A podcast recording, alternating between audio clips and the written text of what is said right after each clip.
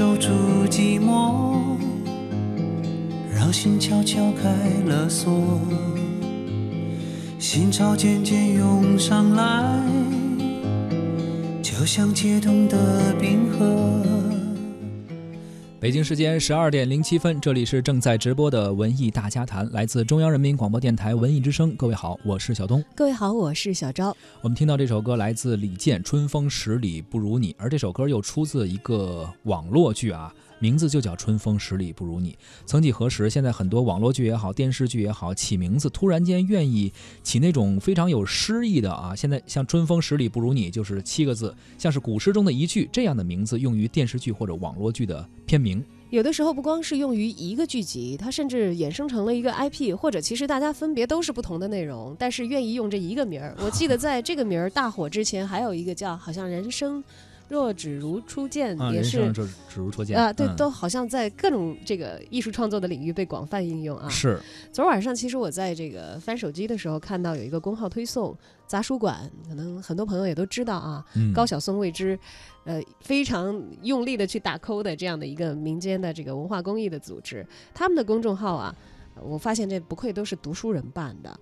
呃，大家都追剧，他们追剧就追得特别有文化。一位叫 Top 君的作者呢，发现了近期啊隐含在这些影视剧名称里的。这一股诗词的风潮，而且对他们的套路还做了解析。嗯，怎么说的？文章的标题叫《那年花开月正圆，人间至味是清欢》，影视剧取名《镜下边》，还都是押着韵的哈。嗯，他首先是把这个刚才押着韵的这个呃剧名连在了一起啊。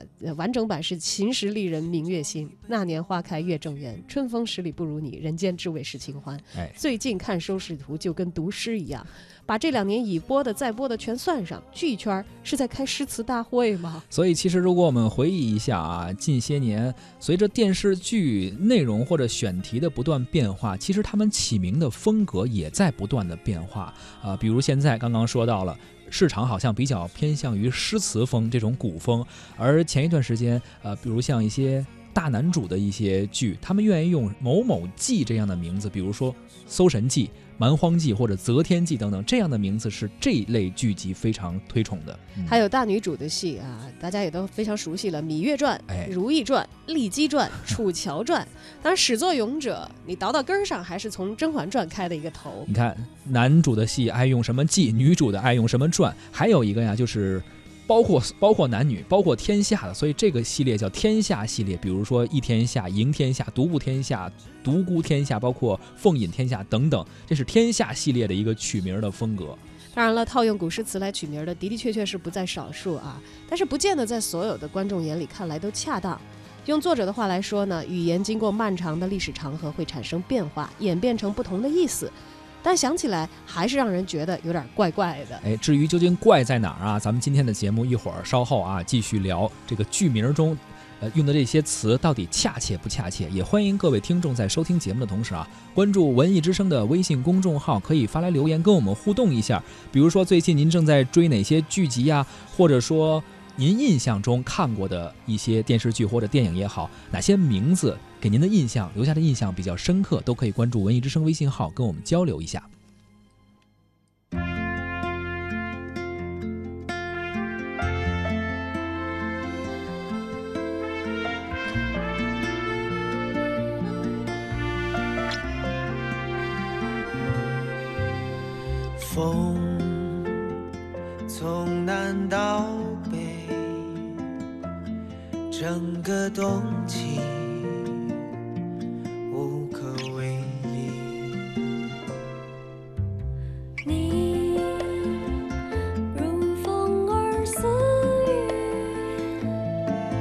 在最年少的岁月相遇，相念，相别离。我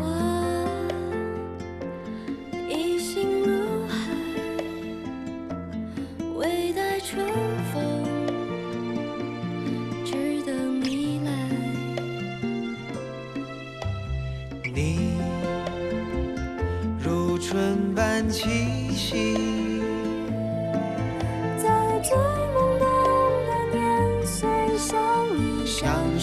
想来去，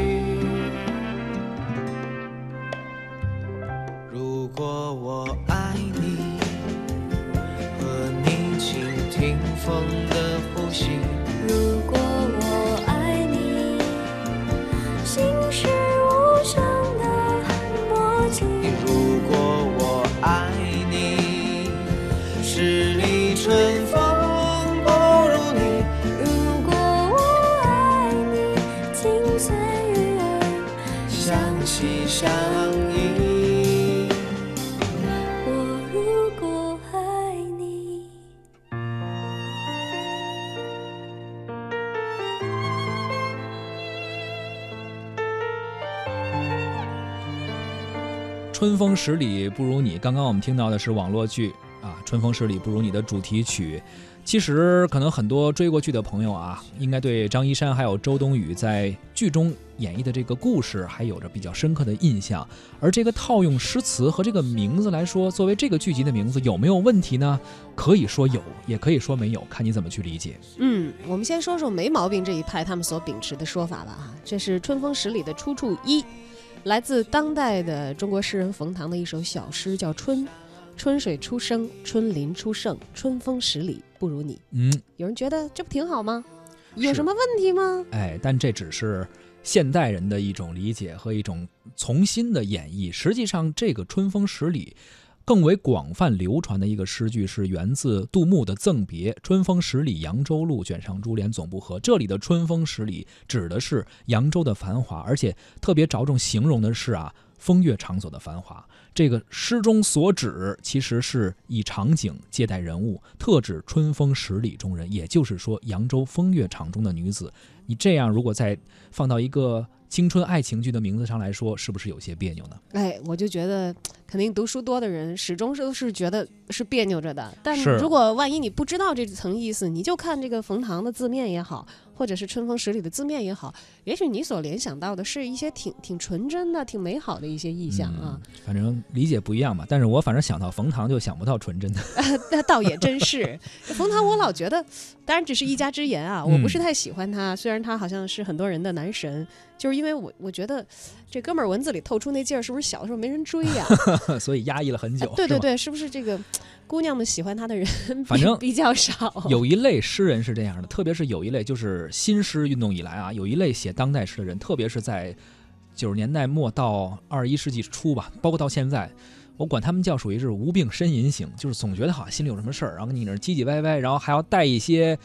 嗯，怎么说呢？灰色地带的内容吧，然后给他写出来，好像以此来博眼球。我其实不太喜欢这一类。对我也嗯不太喜欢这一类，行因为要有的时候我觉得这个冯唐显得不那么纯情，可能有的人会说我思想复杂啊。但是我我反正我看出来他可能是青春期的时候，也许我觉得他如果是有很多的女生围追堵截，像现在这么受欢迎，是，也许他现在的这个文字不是现在的这个风格。没错。所以呢，咱们不说当代这些诗人了，咱们说说古代那些诗人，真正的大诗人、大词人。最近还有一个非常热播的剧啊，叫《人间至味是清欢》。其实这个名字大家听上去也很诗意，实际上它也是源自于一位词人。哎，这可是大家了，嗯苏轼《浣溪沙》。细雨斜风作晓寒，嗯，是人间至味是清欢套用的原句是这样的啊：雪沫乳花浮五盏，了容蒿笋是春盘，人间有味是清欢。哎，原来用的是“人间有味是清欢”，而剧名将“有”改为了“至”，将清欢啊推上了一个更高的位置。其实这么做无可厚非，毕竟陈乔恩饰演的这个安清欢女主角是一个众众星捧月的这样一个人物啊。呃，但是相比较来说呢，男配角叫翟志卫，哎，这也就罢了。有人吐槽说，男主居然叫丁仁坚，这个。太好像是为了迎合这个剧名而起了这样一个名字，谁会起名给自己孩子叫什么什么人间呢？不是这强行靠主角的名字嗯点名啊！但是也有这个网友说了，说你看主角的名字正好是这个剧集的名字连在一起，是，你你用这个苏轼词里的意境好像是很舒服的，但是你套到这个剧他安的这些人身上，你直接可以把这个剧名翻译成一个当代版，怎么说叫男主男配是女主，啊，就是未来都可以这么人间至味是清欢嘛。是啊，反正确确实现在给影视剧起个名字不容易哈，他能够套到这个程度也是也是费了一番心力吧。对对对对对对 对。当然，这个我们用古人留下来的文化遗产的时候，用的好当然是好的，我们总是希望它信达雅。但是书到用时不是方恨少嘛，也不是所有人可能都能够非常恰切的把这个意境和风韵直接的呃用到自己的艺术作品里来，还非常的恰切。是不容易哈，如何能够做到信达雅？哎，真的是需要费点儿呃心思在里面的。我们也请到了文艺大家谈的特约评论员呃胡可飞，听听他对于古风取名是怎么看的。啊，不知道从什么时候起呢，这电视剧起名呢就成了长度大赛，有这个“秦时丽人明月心”啊，“那年花开月正圆”，“春风十里不如你”啊，“人间至味是清欢”，还有什么“花飞花谢花满天，寂寞空庭春欲晚，微微一笑很倾城”，还有八个字的啊，什么“三生三世十里桃花”这种，这个把很多文盲啊和知识分子都看懵了啊，文盲呢是看不懂。知识分子呢也是看不懂。其实呢，我倒对于说这些，呃，这个电视剧的名啊，是不是诗词，这个诗词是不是用的对，没什么兴趣。主要是这个长啊比较讨厌。其实呢，沿用这些原著名呢，可以最大的限度的吸引这些原著的粉丝。所以呢，在很多电视剧的改编中呢，很常见。比如什么“何以笙箫默”呀，是这个“孤芳不自赏”啊，啊，虽然名字呢也也也有点别扭。但好歹呢，这个五个字儿啊，不算太难读。其实你想想，咱们这个耳熟能详、古今中外的这个文艺作品呢，其实很少有这个名字特老长，然后矫揉造作的。咱们就以这个翻译成汉语的名字来做记录啊。你看，有这个《石头记》啊，《三国演义》《哈利波特》《王子复仇记》《射雕英雄传》啊，《绝命毒师》《权力的游戏》，这都很简单明了，易于传播。也没随便就弄个七八个字，对吧？现在随便一个电视剧就是七八个字的名字。纵观世界内外啊，是不是只有咱们的电视剧名字长呢？其实也不是，日本呢有很多电视剧名字比咱们长的多了，啊，恨不得还有那种主标题、副标题，名字特别特别长。你这乍一看主标题压根看不懂，你看了副标题才知道咋回事儿我记得当年有一个特别特别长的一个日剧，我现在都都只记得这个名儿啊，叫。SPEC，刚才我上网上查了一下，这个 SPEC 的中文名是啥呢？是警视厅公安部公安第五科魏翔事件特别对策系事件部。你说这名字吧，这这这就连习惯了这个超长名字的日本国观众都接受不了，只能用简称了。而且中文呢本身就多音节发音方式，读完一句很费劲。所以其实不太适合这种超长的剧名，但是呢，其实现在啊，电视剧起名的问题呢，不在于诗词，啊，在于这些名字生搬硬套，脱离了剧情。说白了，大家对于片名不满意啊，还是对片子不满意。这片子从质量到内容没有达到观众的预期。名字呢还记不住，所以呢这观众就开始抗议了。很多呢这个呃文学功底很一般的这些烂小说啊，他们改编的这些，他们自己也明白，这很难吸引到高水平的观众。所以呢用这些很特别的电视剧名啊，归根结底呢是市场决定的。具体的说呢是网络小说市场细分出的消费群体所决定的。挪用诗词作为片名呢，只不过是一种市场跟风的状态。我觉得呢是无伤大雅的。其实这种影视剧跟风的名字呢，啊这种现象呢是普遍现象啊，也不是说是咱们国产电影的过错，啊各种奇葩的电视剧名也有很多很多啊，尤其是一些咱们熟悉的电影的翻译，你看那港台的翻译就特别崩溃，是吧？咱们这边的《肖申克救赎》，人家那叫《刺激一九九五》啊，我也不知道这一九九五年是哪哪刺激了。这《古墓丽影》，香港叫叫叫《盗墓者劳拉》。我还盗墓者胡八一呢，是吧？所以说呀，有的时候啊，这个不要太在乎这个影视剧的名字，好看就得了。名字好不好听啊，其实不是特别重要，啊，就好像你隔壁住着一个叫狗剩子的人，您甭管别人名字难不难听，人是个好人不就完了吗？咱们国家的影视剧啊，还没有因为一部片名毁了一部作品。咱们试想一下啊，假如《亮剑》改名叫。我的意大利炮在哪里？啊，潜伏改名叫有一种胜利叫做撤退，啊，我想可能也不会影响太多的收视率，是吧？不用太在意。现在网上有很多这个仿古的、改写的作品中，也有很多这个改编自古代诗歌的，虽然不完美、不对仗啊、不工整啊、没文化呀，包括一些古风歌曲，但是我觉得呢，其实是对于中国传统文化审美的一种扩充。那现在年轻人呢，接受了这些文化路径和过去不一样了，他呢，也许呢，通过看这些通俗版本的小说啊、电视剧啊。听这些歌啊，激发出对某些历史或者历史人物的兴趣，从而去深入了解一些真正的传统文化，也许没准是好事儿。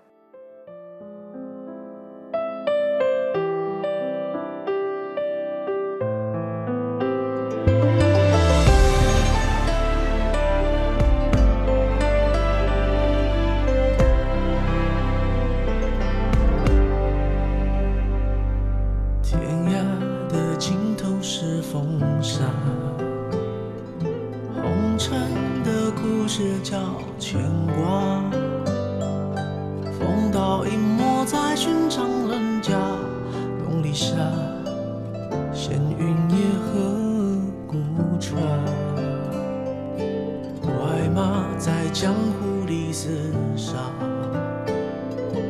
无非是名跟利放不下心中有江山的人岂能快意潇洒我只求与你共华发剑出鞘恩怨了谁笑我只求今